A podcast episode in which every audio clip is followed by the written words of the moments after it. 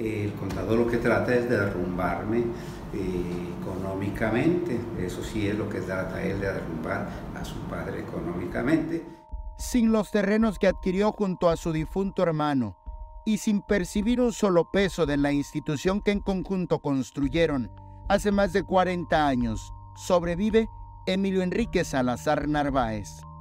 Eh, al entrar Emilio a, a, la escuela, pues me perdí mi, mi sueldo y dejé de percibir una renta que yo percibo por las instalaciones de la escuela que son de mi cuñada y mías. El hombre que está por cumplir 83 años asegura que la justicia en Chiapas se ejerce a modo, se manipula. En cuanto a los terrenos, sufrí el despojo. Se hizo una demanda y ahí se ha obstaculizado todo el proceso. Y en cuanto a la cuestión administrativa, también hay un juicio civil. Eh, y aquí el juez Adrián ha obstaculizado esto. Vuelven lento el proceso para que la ley pueda aplicarse con justicia.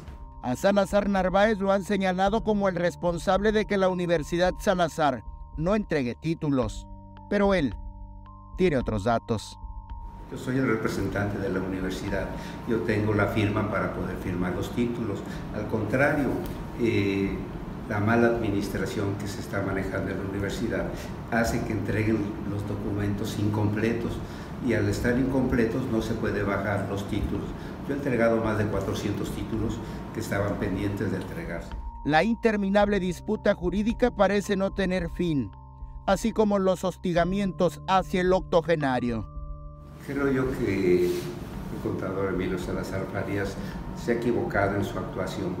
Eh, en mi caso, ha querido apropiarse de bienes que son de mi cuñada y míos, por un lado. Y por otro lado, en cuanto a la administración de la escuela, yo he sido el rector durante 40 años y he, he sido amenazado por el contador Emilio. Y él hace señalamientos en las redes sociales pues muy feas hacia mi persona. Eric Ordóñez, Alerta Chiapas.